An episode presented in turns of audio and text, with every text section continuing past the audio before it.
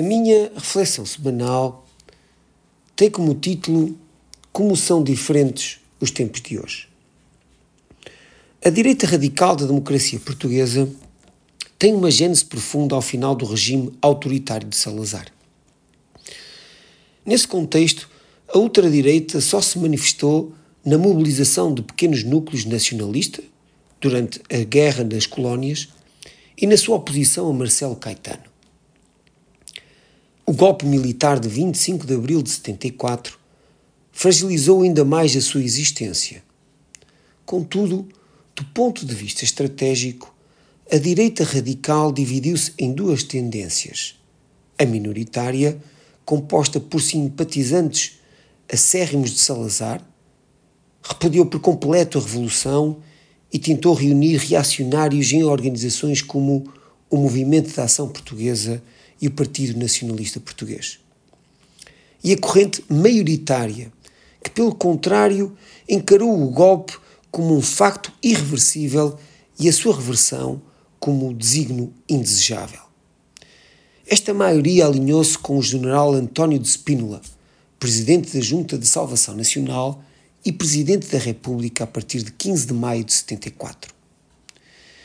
Este ambiente criou embriões de futuros partidos, a facção nacionalista revolucionária, que anunciou oficialmente a fundação do Movimento Federalista Português, a direita católica, que criou dois partidos distintos, um conservador, Partido da Democracia Cristã, e o mais tradicionalista, Movimento Popular Português. E ainda a direita monárquico-liberal, que fundou o Partido Liberal.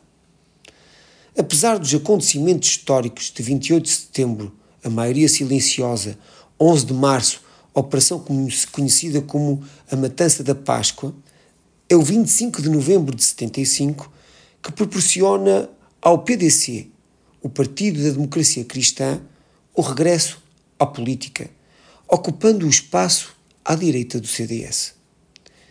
Este renascimento da ultradireita não convenceu os eleitores, quer em 76 e muito menos em 79, quando a Aliança Democrática, coligação formada pelo Partido Social Democrata PSD, Centro Democrata Social CDS e Partido Popular Monárquico PPM, foi capaz de captar a confiança dos portugueses. A extinção desta ultradireita foi paulatinamente efetivada. Como são diferentes os tempos de hoje. A todos os ouvintes, o resto de uma boa semana.